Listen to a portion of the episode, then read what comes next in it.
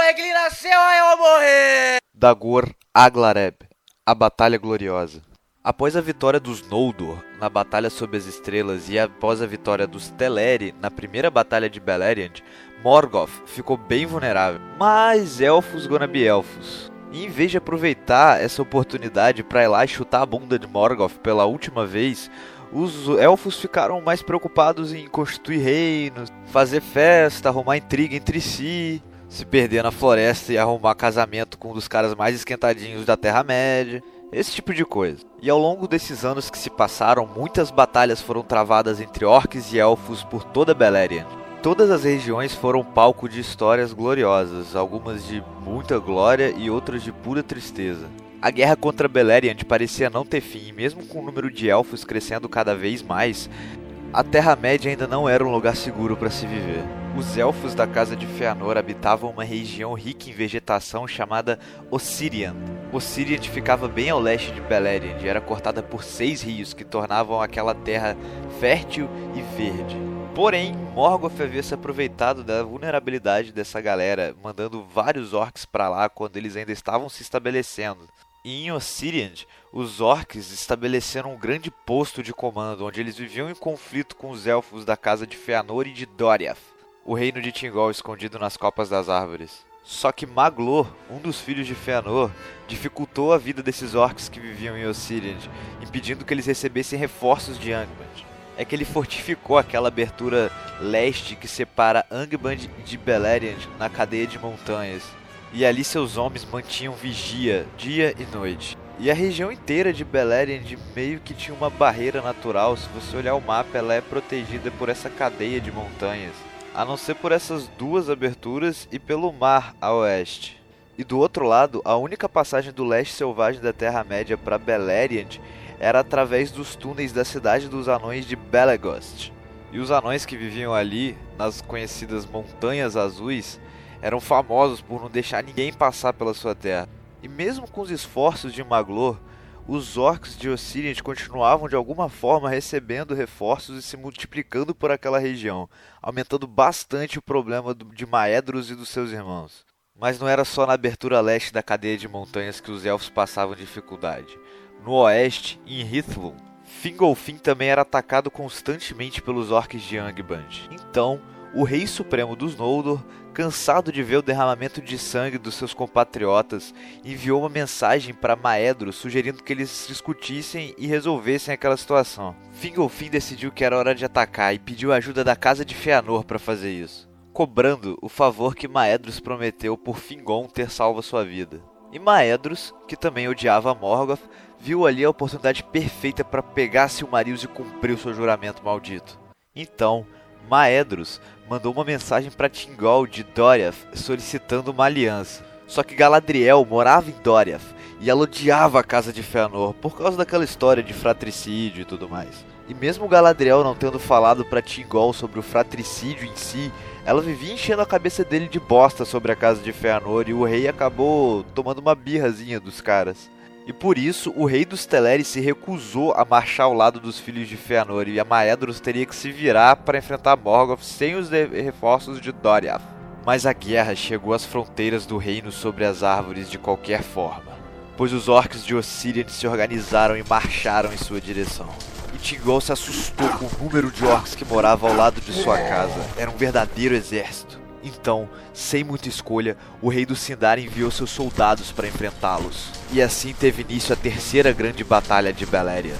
E a porradaria teve início nas bordas da floresta de Doriath. Mas os Teleri conseguiram avançar e logo logo a batalha tomou lugar numa planície aberta. Havia mais elfos do que orcs no campo de batalha, e as tropas atacantes tentaram avançar, mas logo logo foram alvejadas pelas flechas élficas.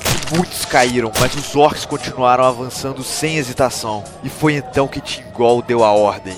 E da floresta surgiu uma cavalaria que com poderosas lanças élficas arrasou as tropas inimigas em uma investida estrondosa. Mas os inimigos não se deixaram abater, e com suas espadas de ferro queimado em punho continuavam avançando. E o grupo, agora relativamente pequeno de orcs, continuava lutando como se eles tivessem alguma chance real de sucesso. Só que Tingol nem chegou a brandir sua espada, uma vez que seus inimigos ainda precisariam passar por um mar de elfos para chegar até ele. Cada vez mais e mais orcs iam caindo no campo de batalha, diminuindo seu número. Quando de repente, no meio da confusão, se ouve ao longe uma corneta de guerra.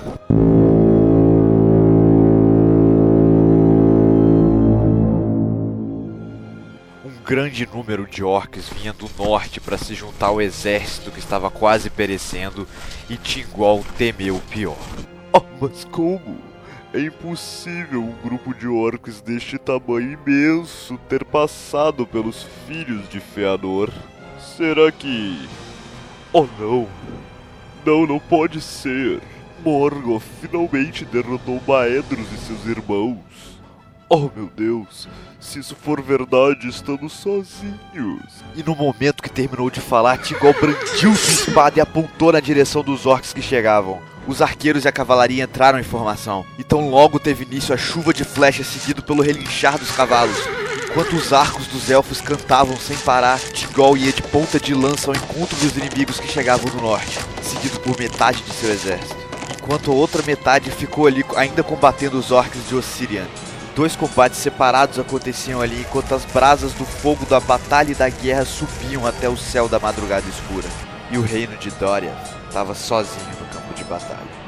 Mas esses bravos guerreiros lutavam de igual para igual com os orcs que vinham de Angband, e a disputa ficava cada vez mais acirrada até que finalmente o dia raiou iluminando os milhares de corpos de orcs e elfos que jaziam mortos ali. Mas Tingol ainda estava de pé, lutando contra os orcs que vieram de Angband, enquanto outro contingente de seus homens lutavam com os orcs de Ossirian. E espadas se chocavam, arcos cantavam e flechas uniam.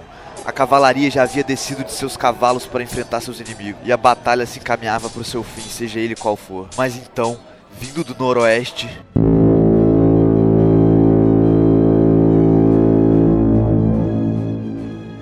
mais orcs chegavam, com um exército maior do que os dois anteriores combinados. E nesse momento Tingol perdeu toda a esperança. Orcs vindo de Hitler, Fingolfin também caiu. Então assim terminou a saga dos Noldor em Beleriand. A luz de Doriath não é o suficiente para repelir a sombra que trouxeram consigo. E parece que aqui finalmente ela triunfará, filhos do Oeste Longínquo. Talvez Eol estivesse certo no final das contas. Então Tingol chamou todos seus homens que ainda lutavam e ordenou que recuassem para o sul. E os elfos se reuniram finalmente só para assistir à união das três tropas dos orcs que formavam uma floresta de lanças e garras. Veja, tio, Tingol está sozinho. Disse Maedros, que chegava do norte com um exército gigantesco dos Noldor. Não, não está, disse Fingol ao seu lado, junto de seu pai Fingolfin e os Noldor de Hithlum. Veja, Maedros e Fingolfin não conseguiram ajuda de Tingol para atacar Angband diretamente. Então eles espalharam rumores de que suas forças estavam enfraquecidas. E essas mentiras chegaram aos ouvidos de Morgoth, que não poupou esforços para juntar suas tropas e atacar os dois. E os orcs marcharam em direção à passagem leste das montanhas, atacando a fortificação de Maglor. Depois de conquistar aquele posto facilmente, Morgoth confirmou a veracidade dos boatos e dividiu seu exército em dois. Uma parte atacou Hithlum encontrando pouca resistência, enquanto a outra atacou a morada dos filhos de Feanor e também obteve sucesso. Os Noldor sacrificaram suas casas e se esconderam em outra região, fazendo Morgoth acreditar que tinha vencido. E quando inevitavelmente Morgoth mandou suas tropas para tentar destruir o reino de Tingol novamente, Fingolfin e Maedros revelaram seu exército e foram ao encontro do rei de Dória. Eles tomaram essa difícil decisão de forçar Tingol ao combate porque eles precisavam da ajuda do rei do Sindar para conseguir enfraquecer as tropas de Angband e invadir a Fortaleza Proibida. Com certeza era um preço muito caro a se pagar, mas infelizmente só dessa forma seria possível continuar a campanha para destruir Angband de uma vez por todas e livrar Beleriand da sombra de Morgoth. A força dos Noldor vinha do norte, enquanto os Teleri mantinham suas defesas no sul. E Fingolfin e Maedros forçaram seu inimigo ao encontro de Tingol, mas com grande velocidade circularam as tropas inimigas. Os orcs estavam cercados e foram rechaçados de volta para a floresta de Dória, de onde jamais saíram. Foi um verdadeiro massacre, nenhum orc escapou vivo dali. E assim teve fim a Batalha Gloriosa. E ao final dela, Tingol tava putaço com Maedros e com Fingolfin. Porra! Eu achei que tava tudo perdido, seus desgraçados. Porém, quando se acalmou, Tingol ficou feliz pela vitória, mas não o suficiente para dar abrigo aos Noldor. Então o rei élfico se retirou ao seu reino escondido e deixou que os outros cuidassem do resto. E o exército massivo dos Noldor acampou na planície nas bordas da floresta de Doriath. No dia seguinte, eles marcharam para Ossiriant, reconquistando a região sem muitos problemas e destruindo aquele posto do exército dos orcs. Então depois marcharam até a morada dos filhos de Fëanor, repetindo o processo. E em seguida eles foram até Hithlum e também reconquistaram aquela região com uma certa facilidade. Com a casa em ordem, os Noldor finalmente começaram sua marcha até Angband para acabar com a ameaça de Morgoth de uma vez por todas. Todo e qualquer orc que cruzava o caminho daquele exército gigantesco era massacrado ou fugia de volta para a casa de Melkor. O Senhor do Escuro não viu alternativa senão recuar. Então ele se trancou em Angband e lá resistiu. Quando os elfos finalmente chegaram, eles encontraram Angband fechada, sem guarda algum do lado de fora, porém protegida pelos seus muros intransponíveis. E os Noldor tentaram de todas as formas penetrar na fortaleza, mas simplesmente não era possível. Então, Maedros e Fingolfin fizeram um cerco a Angband, impedindo qualquer criatura de sair de lá de dentro. Esse cerco perdurou por séculos, com as tropas se alternando, e nenhuma maldade saiu de Angband durante um bom tempo. Felizes foram os anos do cerco. Uma época de paz em que Beleriand prosperou como nunca antes. Mas nem tudo eram flores, porque com o passar do tempo, os elfos da casa de Feanor abandonaram o cerco. Maedros aproveitou a paz dos anos do cerco como qualquer outro elfo, só que ele precisava recuperar Silmarils e cumprir o seu juramento maldito. E ele retirou seus homens de Angband porque com a fortaleza de portas fechadas ficava impossível dele recuperar as joias de Fëanor. Morgoth não se manifestou em todos esses anos, mas com a saída da casa de Fëanor o cerco começou a se enfraquecer. E em seu coração, Fingolfin sentiu uma sombra crescendo dentro daqueles muros negros. Lá no fundo ele sabia que aqueles tempos de paz eram apenas a calmaria que precede a tempestade.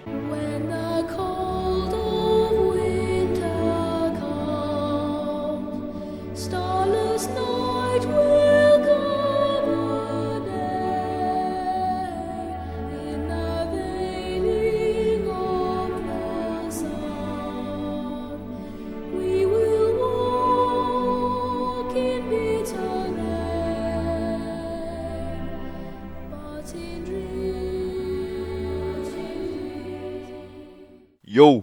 Então, hoje não tem ovo de Páscoa, mas eu só queria deixar umas notas rápidas aqui para vocês. É, primeiro sobre o episódio de hoje, a Batalha Gloriosa. Essa versão que eu descrevi aqui é uma bem antiga que foi descartada pelo Tolkien já. A oficial, sei lá, que está no Silmarillion, é bem diferente, mas eu prefiro essa aqui porque ela é muito mais maneira. E a outra coisa que eu queria falar é sobre o canal.